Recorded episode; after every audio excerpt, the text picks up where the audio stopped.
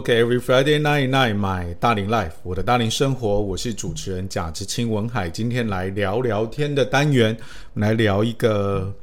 很多大龄朋友应该都有经历，然后在成长的过程当中急于想逃开，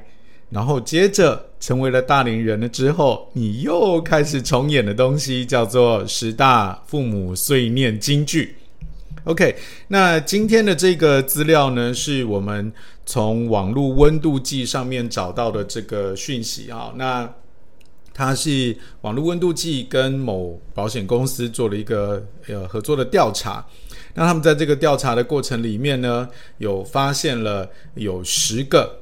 爸爸妈妈们经常拿来碎碎念的这个句子。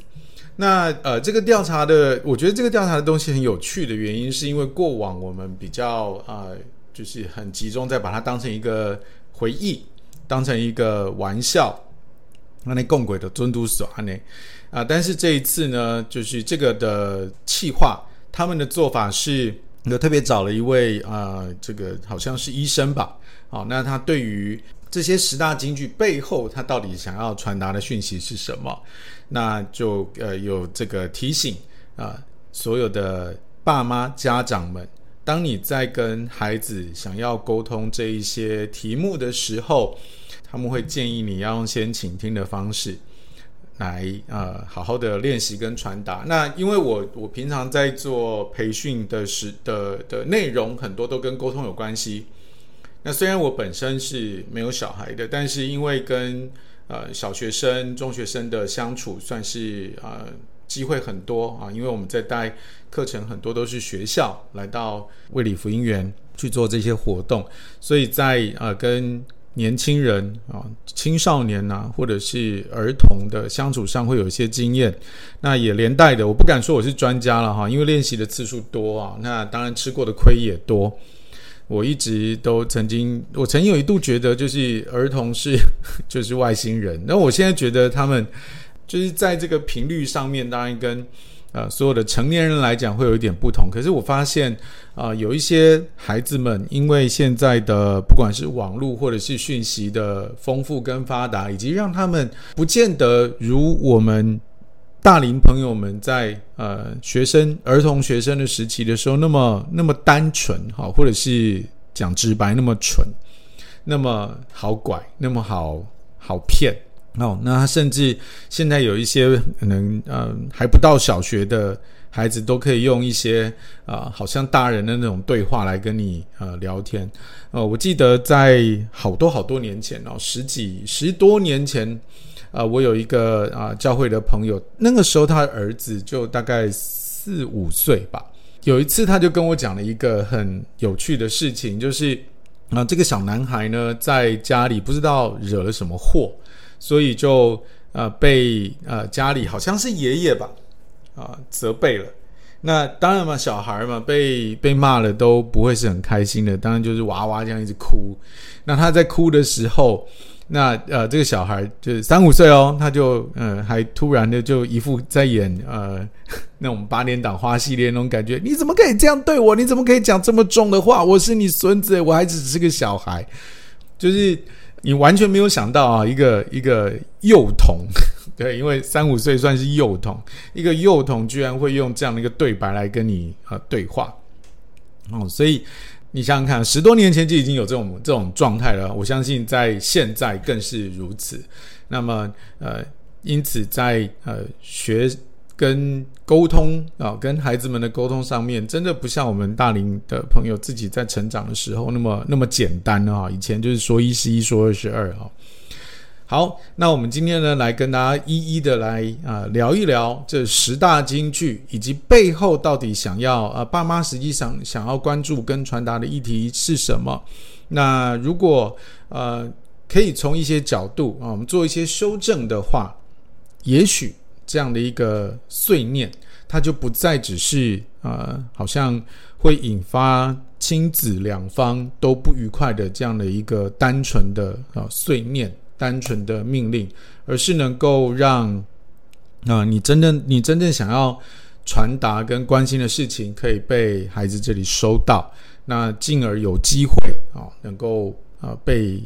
促成或达成。OK，首先的第一个啊，是到底要让我讲几次，或是到底要讲几遍？呃，我觉得在这一句话哈，其实讲坦白的，也不见得是孩子才会有这样的一个事情，甚至是呃，如果是到了职场，有的有一些主管们哦，已经也当然也不少有主管跑来跟我抱怨了，就是哎，现在的年轻的伙伴们好像。听拢无哈，听不懂人话，就是你讲几遍他都呃没有办法照着做。呃，我们先来探讨一下哈，就是你在讲这样的一句话的时候，呃，如果是在孩子的话，我相信呃，其实爸妈通常的那个那个语境都是你会期待孩子去做某件事情，而孩子一直拖拖拉拉没有做。那当然回到职场的话，呃，可能是你呃交代了某件事情。他拖拖拉拉没有做，或是并没有照着你所要的方式来呃进行啊，所以语境上都是这个样子。那当然啦，就是不管是爸妈还是主管，你这个时候会有这种慨叹哈，就是说啊，你到底要讲几遍哈？这种怒吼，这种这种的心情的这种抒发，你对着呃你的孩子或是下属这样喊出来的时候，其实我相信你不是单纯喊出来而已嘛，你最期待的是你所。呃，不管是交代，或者是呃，或者是提醒他的事情能够呃真的被完成，所以你的内心的底层逻辑其实是希望他能够自动自发的，对吧？好，那我们来看看哦，如果你希望他自动自发的话，在这个呃方面上面，如果我们从沟通，甚至我们从教练的状态来看，我们把角色。啊，就是把自己的角色先抽离抽抽离出来，把你跟对方，不管是孩子还是下属，这个这个情境先抽离出来。我们可以看得见的事情是，相对比较有啊、权力，或者是说有啊、这个心理地位有高有低的这一方，他讲出来的这个话啊，但是下面，但是另外一边呢，他并没有照着去做。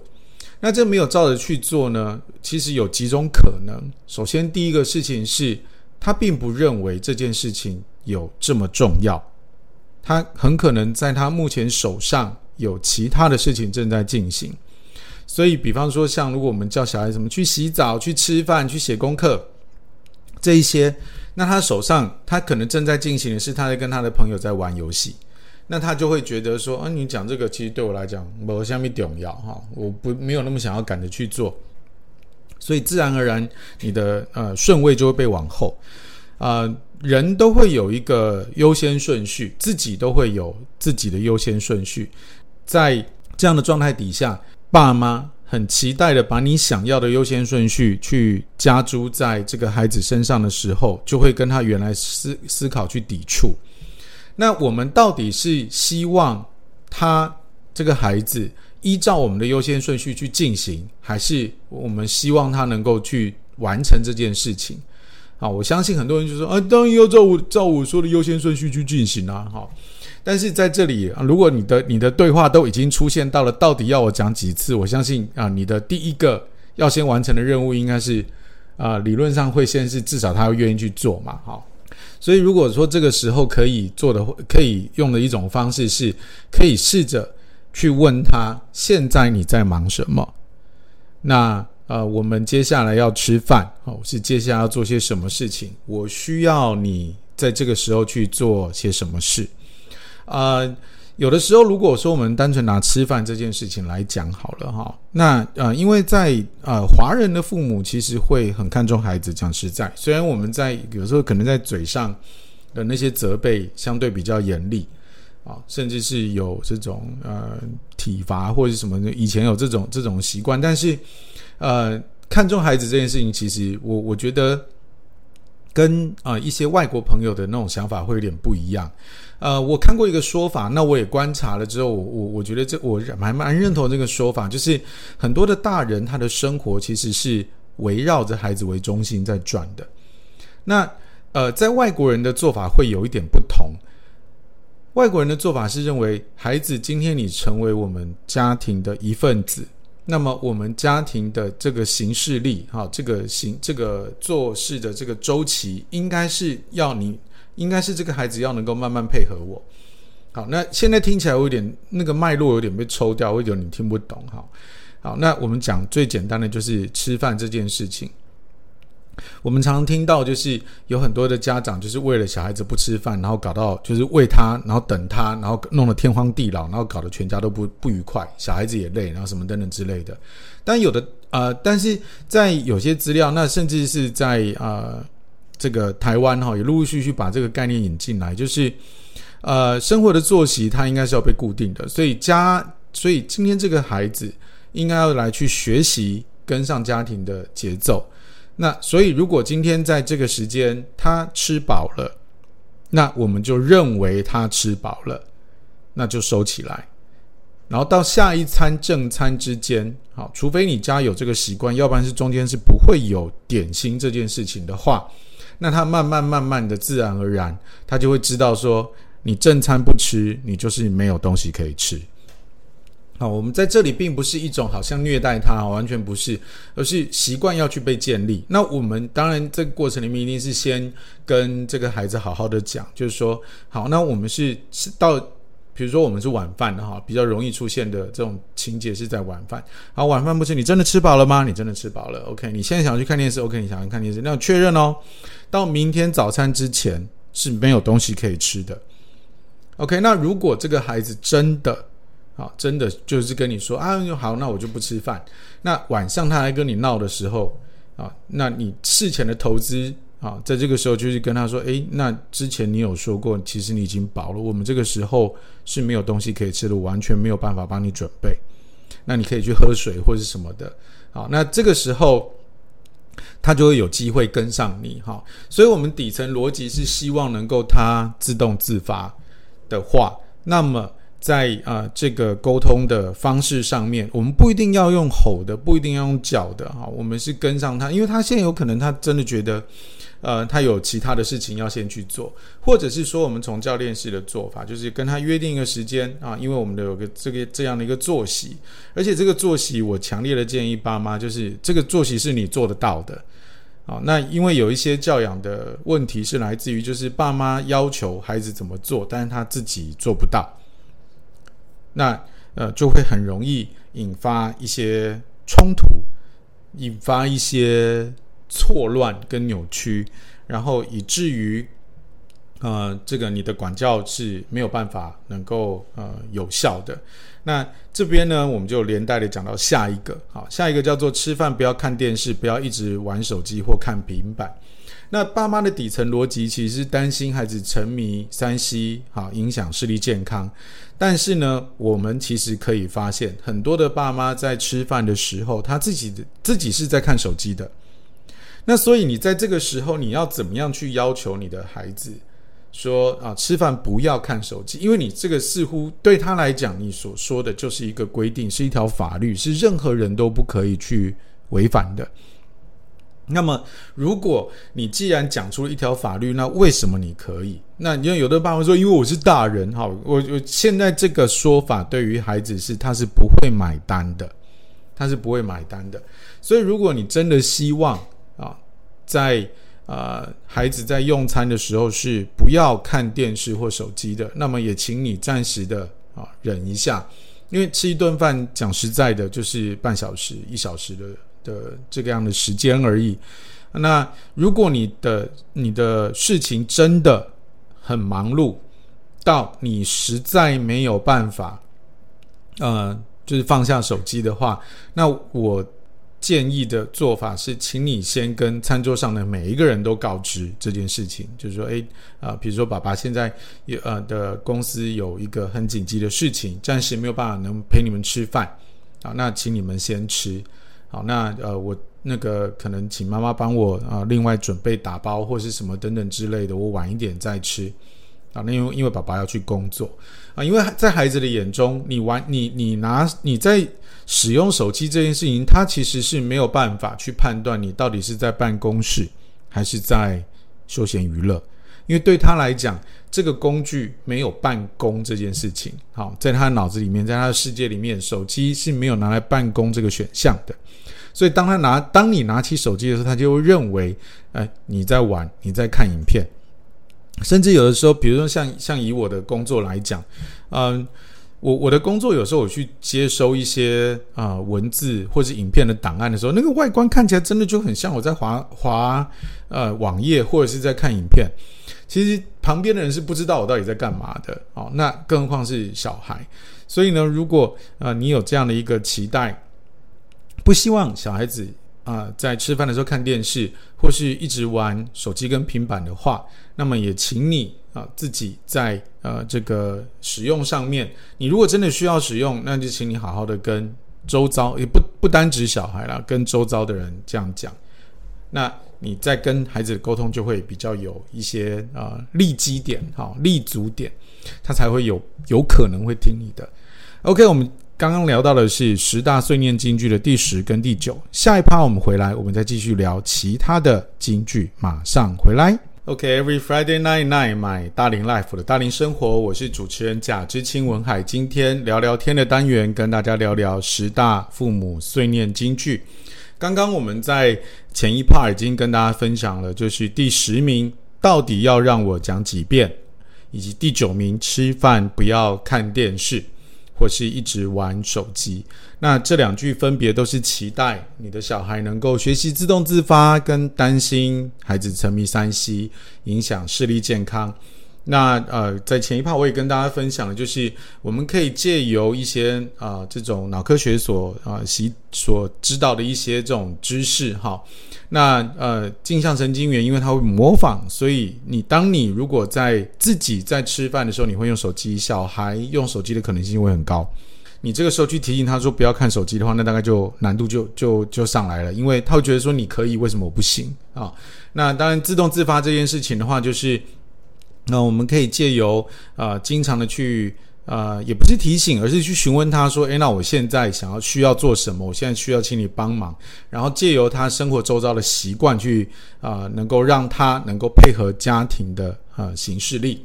那么在这样的一个情形底下，像洗澡啦、像吃饭啊这些的节奏，它自然而然就会比较容易养成。好，接着我们来讲第八点。哈，第八点是爸妈会提醒孩子多运动。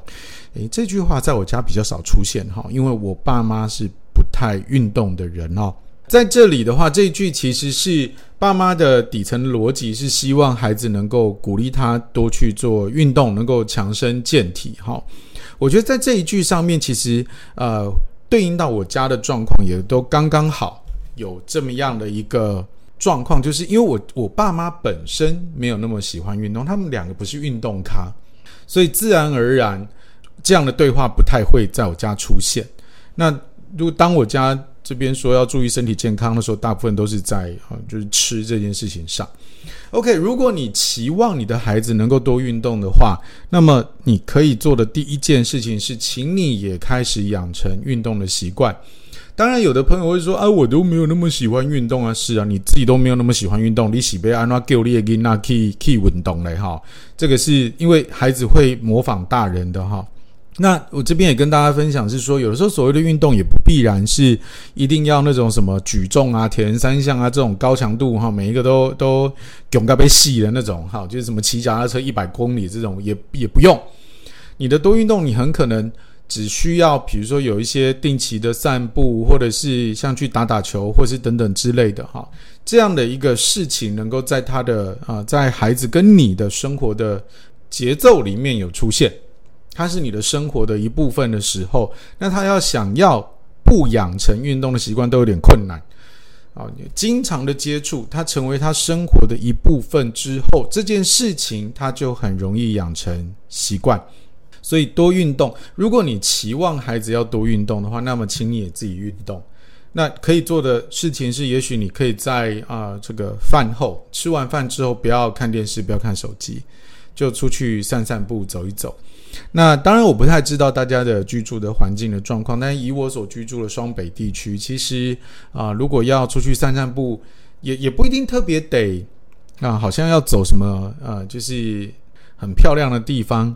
哪怕你从你家慢慢散步去什么卖场、杂货店或是哪里，然后逛一圈回来，或是呃附近的学学校啊，如果你们吃完饭之后操场是还有在开放的啊，走个几圈再出来，因为一圈操场现在呃以台北学校比较常见的大概是四百公尺左右啊，如果你在那个那个操场上面，你走个呃三走个四五圈，对不对？也就两公里多了嘛，对吧？那在这样的呃以一般人步行的速度来看的话，两公里多约略是大概四十分钟上下，从你家走出去到回来，我觉得这个其实对于啊、这个养成运动的习惯已经就是挺不错的啊。所以如果你希望孩子要多运动的话，你可以做的事情就是。你在生活的啊步调跟节奏当中，就要让运动这件事情出现，不管它是什么运动啊。如果你要运动的话，OK。接着我们讲到的是第七名，叫做不要挑食。啊，这就刚刚提到了哈，因为在我家就是啊，这个如果。你希望呃，就是我爸妈就是希望我健康的话，其实大概的大概的讲法都是不要挑食，而不是多运动。好，那我们讲到不要挑食的话，其实是所有的人都知道不要挑食，连小孩子都知道，因为他们在学校里面都有提到啊，因为呃营养均衡才能够健康成长。说真的，这个没有人不晓得，但是为什么那么多人做不到？原因就是因为有些东西的料理的方式。金酱蒙像你喝讲，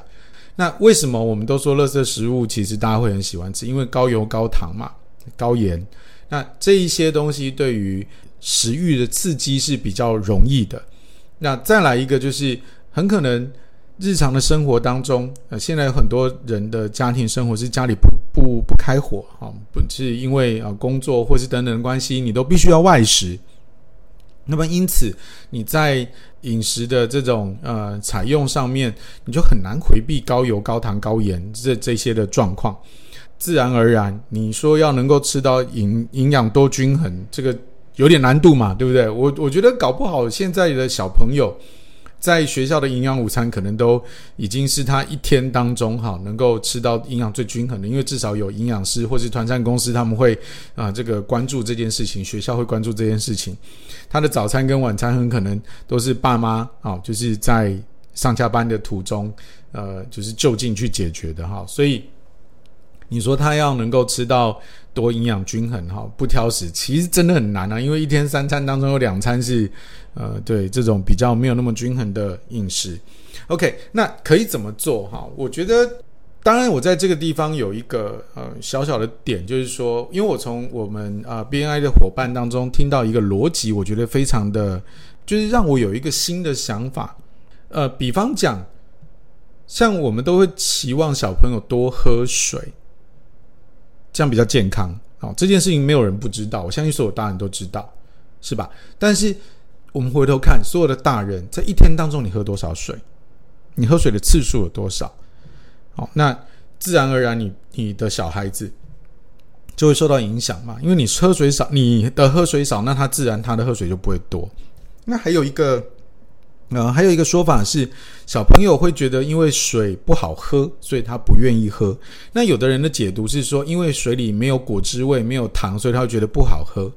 呃，我这个啊、朋友，因为他是水的专家哈，他就讲到说，其实嗯、没有那么简单哦，因为如果我们的水如果没有经过好好的过滤，其实是会有怪的味道的。那只是因为大人长久的呃习惯下来，他我们都呃就是习惯了哈，所以就忽略了这件事情。但对孩子来讲，可能是很明显的。这件事情跟挑食这件事情哈，可以有个联动，就是说很可能这个呃食材的烹饪方法。是他不喜欢的啊。举例来讲，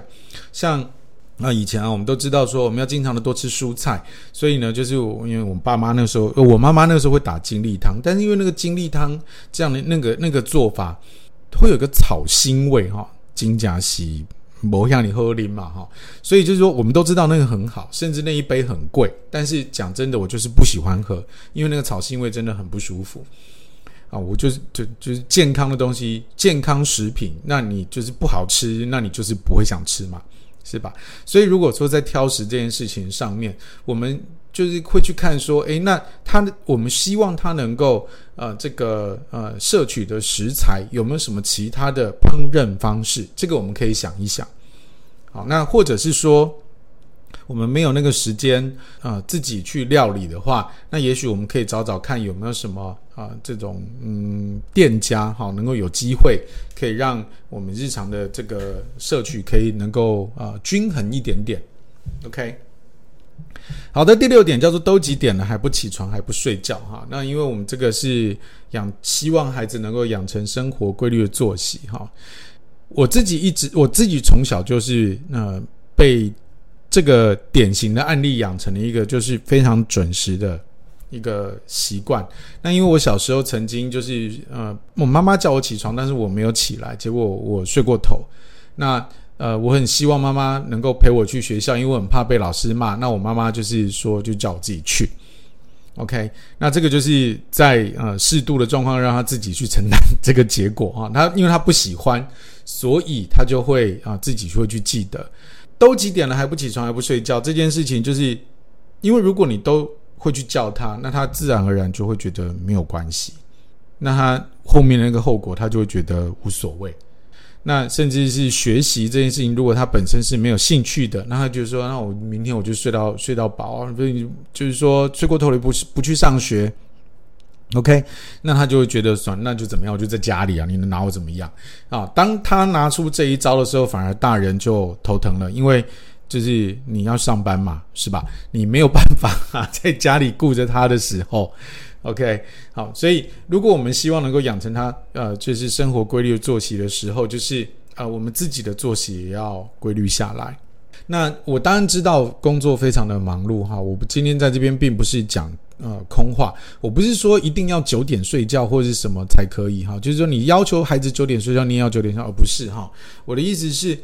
如果今天你希望孩子九点或十点睡觉，那我们就在这个时候，我们要开始去把一些很可能会把他的注意力从睡觉这件事带走的的这些活动都要呃停下来。我举例来说，就是像看电视这件事情。如果你希望他九点睡觉，那么请你在九点之后就不要看电视了。啊，以前有点难了，我反而现在觉得 OK 啊，因为有很多人的家庭里面现在是甚至是没有电视的哈，我看手机的次数可能还多一点啊，所以九点或十点这个时间啊，就是啊，你都自己也都洗完澡了，然后就是客厅都熄灯，那它自然而然啊就会比较能够养成规律的作息。啊、还有一个预告这件事情很重要啊！我觉得，呃，有的时候在家庭当中，哈，就是因为孩子都是在跟着你去，一直在模仿你的习惯。可是因为我们的习惯有的时候是有一些啊、呃，就是变数蛮多的。那我们要怎么样能够让他能够很快速的学习？就是我们尽可能多预告啊，就是我们接我们明天要做什么，什么时该时候该做什么，就是一直预告，多次的频繁的重复。这样子的话，对他的提醒效果才有可能植进去哈，因为这孩子的大脑在成长的历程当中还是一个呃可以输入的状态哈，所以啊可以多运用这样的一个方式。OK，接着叫做功课写完了吗？好，那这句话呢，我们当然期待是建立自发学习的动机哈，但是这个问句哈，其实跟下一句啊，就是考得怎么样，这呃或是成绩单呢，这两个其实对于呃，孩子来讲，其实是会是一种压力的啊，因为呃，孩子嘛，总是在掌握一项新的知识的时候，不见得是那么快，他就能够呃学习得很好，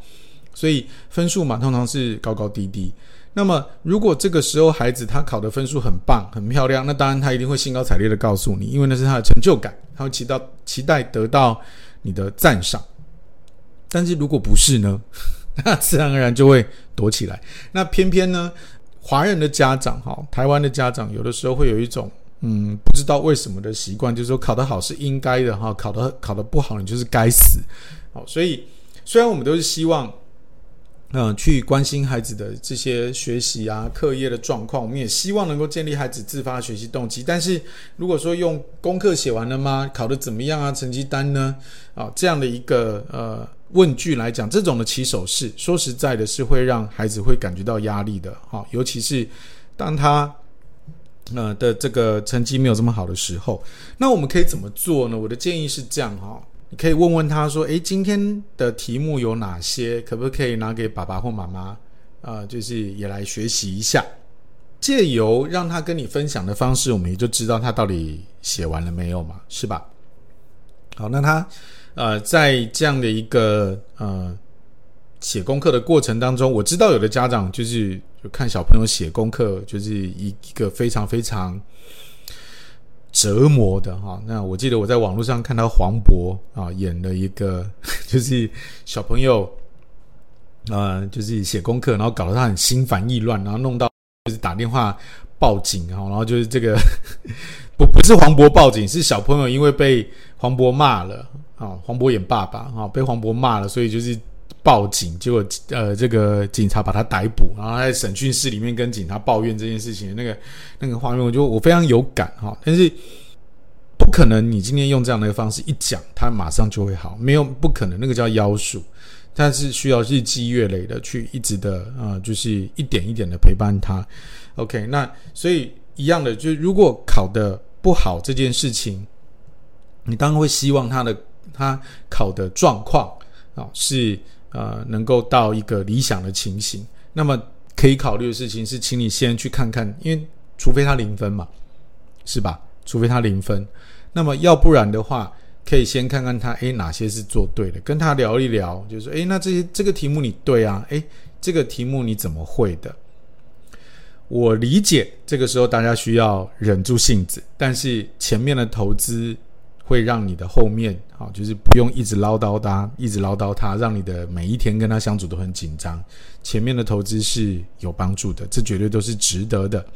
OK，在我们这一 part 呢，我们就聊到了，哎，多运动，不要挑食，都几点了还不起床？功课写完了吗？考得怎么样？成绩单呢？啊，这些金句。下一趴回来，我们就来聊十大父母碎念金句的 Top Three，马上回来。OK，Every、Friday night night，my 大龄 life，我的大龄生活，我是主持人贾志清文海。今天聊聊天的单元，跟大家聊十大父母碎念金句。那么在这一段呢，我们要聊的是 Top Three。首先，第一个是零星当中一定都听到过的，叫做“我数到三”。这个没应该没有人没听过了哦，而且甚至是。当你在跟别人的小孩相处的时候，你你甚至自己都会有机会用到啊。那呃，这个会是一个我们会期待孩子能够借由数到三的这样的一个提醒，知道我们现在该做什么或不该做什么。那爸妈呢也会希望能够借由这个数到三去制止孩子正在进行的一些一些行为。呃，我们也期待孩子能够借此自律哈。那呃，刚好我前就前一阵子有跟几个朋友出去玩，那呃，这那几天当中，我就有呃带帮忙带小孩。那小孩嘛，就是经过长时间的这个车程跟旅行，有的时候总是会变得比较浮躁一点。呃，甚至还有就是会有这个下床气啊，比如说我们车子开，然后就在上面睡觉，然后睡睡睡睡到了地方的时候，他会觉得不舒服，他会开始踢椅子。那或者是说，就是要下车的时候，他会很不愿意哈，开始疯狂的哭闹这样子哦。呃，要制止他，这个时候就很自然而然就会说啊，不准再哭了，我数到三哦，一二，那那有效的话就不会是这种情形了嘛，通常是没有效的。我在呃这个书上面哈，呃我有看过一种做法。那后来呢，我就是当下呢，我就拿来运用。所以这个东西不是一个单纯的打高空的呃一种啊、这种好像只是在象牙塔里面才能用的知识，这是可以用的啊。是怎么做呢？啊，在书上看到的事情是一样的。前面有提过的哈，就是预告这件事情很重要啊，因为孩子的生活的节奏目前他还在学习当中。跟你可能还没有完全的跟上来，那甚至是如果当他大一点了，他自己会开始去建立他自己的行事力，所以呢，就会有他觉得他现在要做些什么事，跟你的行事力冲突的这种状况。好，我们这样讲好了。所以你会希望他跟上你的时候，你就会用数数到三，好，或者是说他正在哭闹，因为他想要得到某些东西，你要制止他的哭闹。那这个时候你就跟、那我们数到三哦，不，或是或是用其用一些这种说法。好，那我们预告的状况是这样子的，就是如果说在他心里先借由预告，我们先对让他对于接下来可能发生的事情有一些预期，因为人嘛哈，因为人通常是对于不预期的事情都会反应特别大，因此呢。如果我们能够借由预告的方式，让他能够产生预期，这样子的话，他的情绪会相对稳定一点。这种预告就是，比方说，像我们现在站在红呃十字路口，我们看红绿灯的话，我们通常啊，因为像台北都有了哈，都有小绿人会倒数。那么，甚至像在捷运站啊，还有台北有些公车站。啊，或者是说，有些公车站虽然没有，但是你可能借由一些啊 App，你可以知道你在你的要等的车子还有多久会来。餐厅也是，餐厅借由排的这个呃预告的系统，就是他推估说大概还有多长时间。那这个目的在哪里呢？就是让你的焦虑能够被舒缓下来，或者是你的冲击不再。不会不会突然被啊、呃、撩起来。举例来说，如果你现在在某个地方你在等，这个时候你也不知道要等多久，那你到底要不要离开？你一定会，呃，就是你想要去，比如说去上个厕所，或者是说你干脆去买点别的东西再回来。那这个时候你就会很焦虑，因为你不知道该不该放下这里。好，对于你来讲就是一个很拉扯的事情。可是如果我预告你，就是还有多长的时间，或甚或是说啊、他没有这个系统，但你那个店员愿意打电话给你的话，诶，是不是你就会放心？所以你的情绪就会比较稳定。好，一样，我们如果回到孩子身上，借由预告的方式，可以让他的这个情绪相对比较稳定下来。好，那我们讲回到我刚刚讲那个例子，我在跟呃跟这群朋友出去的第一天，我发现这个孩子有明显的下床气。所以车开一开，那我要叫他起床的时候，他就会哭闹到很大声，因为就是我那种那种，他甚至会踹我的哈，因为我要把他抱下车，他都会踹我。我我跟他是呃，当然虽然不是第一次见面哈，但是这对不熟的人哈，不是呃不是爸妈他都敢踹了哈，所以你就知道他有多生气哈。我不是说他没有教养，而是说他有多生气。后来呢，我就想起来了啊，这一招就是预告这件事情。所以在后面的每一次，只要是长途的车子，我发现他睡着了，我都会提前的，因为我们开导航嘛，所以我大大概知道我们什么时候要到啊，所以我就会在呃大概呃，比如说。要到前的大概十五分钟，他已经睡着了，我就开始叫他，然后就就是诶，那那这个小朋友要起床喽，我们还有十五分钟到哦，好，就因为他本来在睡觉嘛，他被我叫醒，当然不会开心的哈。但呃，先说哈，我预告这件事情，他不是不会哭闹，还是会的，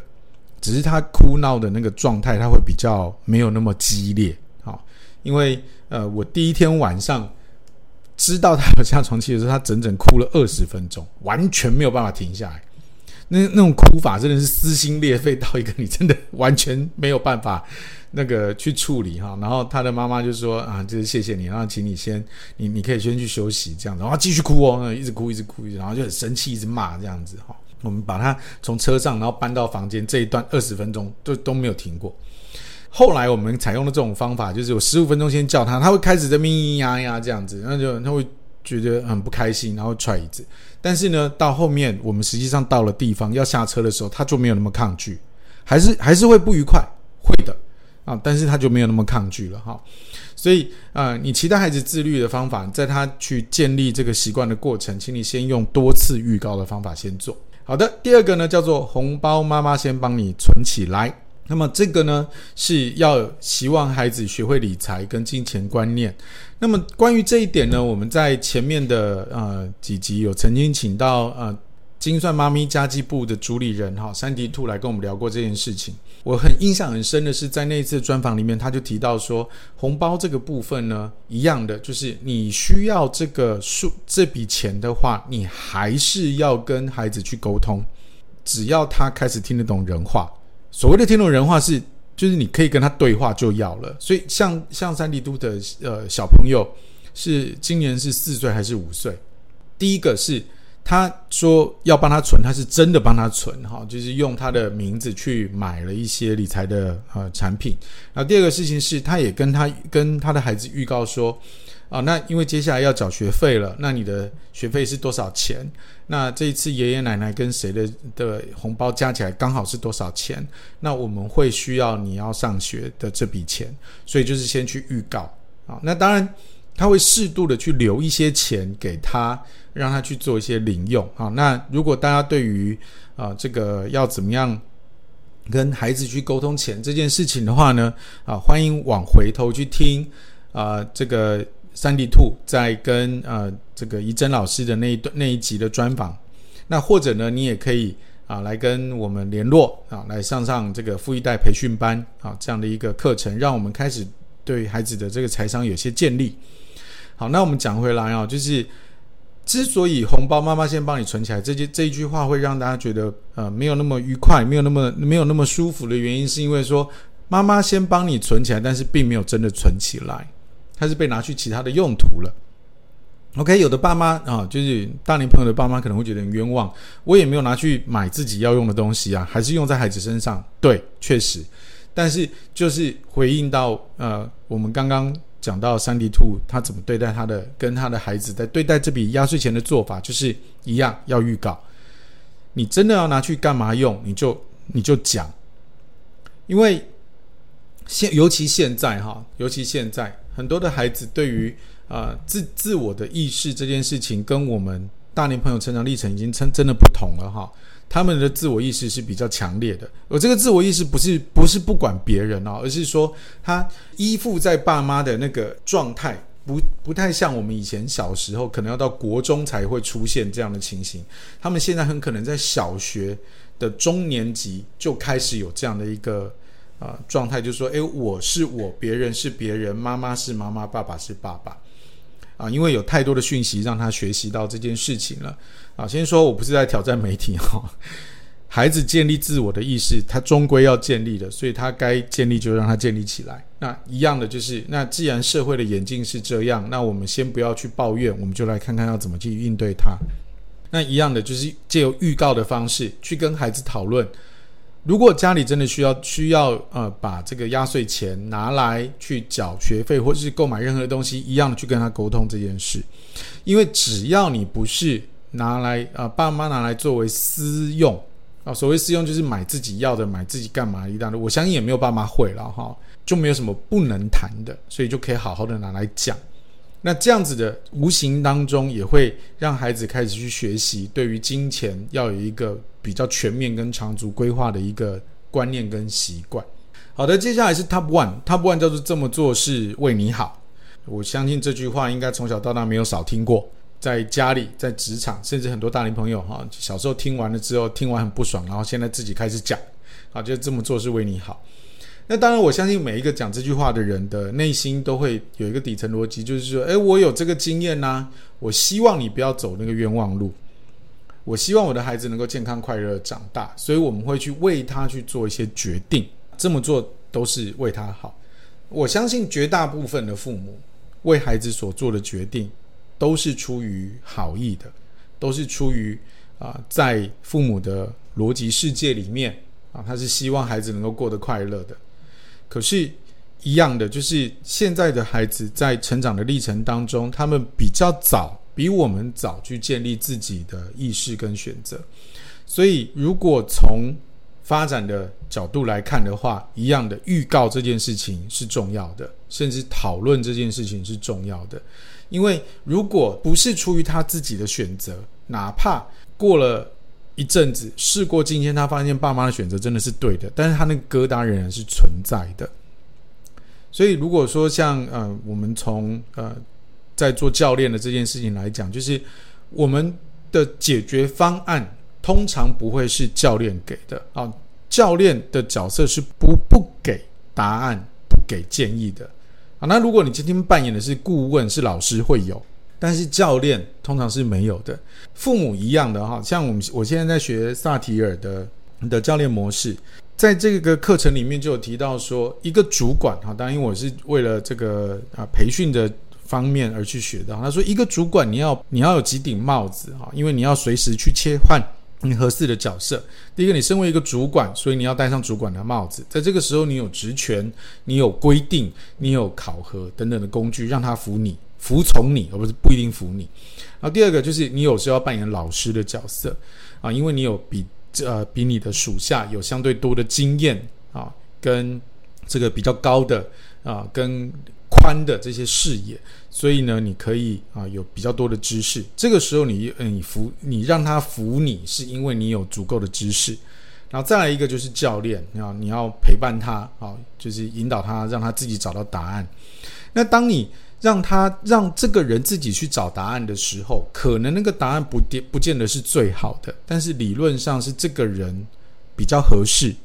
为什么？因为这是在他的知识范畴里面所能找到的答案，所以理所以照理来说，一定是最适合他的。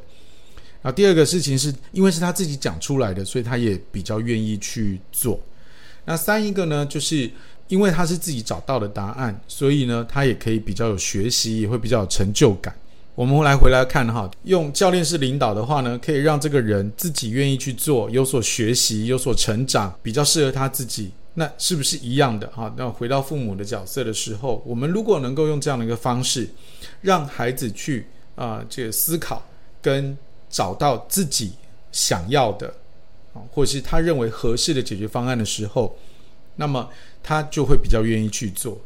他既然比较愿意去做，他动机比较强烈，是不是就你就不太需要在后面一直谁谁凉这样去提醒他啊？提醒东，提醒西。那这个时候你就可以当优雅的爸妈，你只要看着他，哎，好像快要搞砸的时候，就是哎，这个进度上面，或者是说你这个走向上面，好像跟你原来想的不一样，你有没有需要调整？好，这个时候你就要做这种轻微的提醒，他自然而然就会开始往回去找到自己该有的方向了。那有的人会跟我说啊，他他的解决方案就是很差，我看了就是会有问题啊。好，那这个时候呢，一样的哈，就是我们回到三体兔或者是啊一些这种经验哈，在书上面，然后甚至我在带田野教育的时候，我也常常这样讲，就是既然没有毒没有电不会爆炸，只要他不会受伤，那我们就让他试试看。失败绝对是有其价值的。那如果我们能够让他经历一些失败，那么久而久之，对于失败这件事情，他就能够。啊、泰然处之。现在台湾的学生，哈、根据调查是全世界害怕失败的前几名。也因为害怕失败，所以很多的孩子完全不敢去做任何的尝试。我相信，久而久之，对我们的创新，对我们的学习，绝对都会有些影响的哈。跟所有的爸妈们讲，就是如果你真的为了孩子好，有的时候你要让他适度的啊，在你可以收，如果说真的搞砸，是你可以收拾的状态，你适度的让他去。碰一些壁，叠一些胶，对他的成长绝对都有帮助的。OK，今天跟大家分享的是十大父母的碎念金句。相信每一个父母的碎念都在背后都有说不出口或是不会说的爱。那么，如果今天能够让你啊得到一些新的想法，调整你的说法，让你可以成为优雅的父母，你跟孩子。就能够很和乐的成长，期待大家都能够开开心心的过你们每一天的生活。Every Friday night night，my 大龄 life，我的大龄生活，下个礼拜再见，拜拜。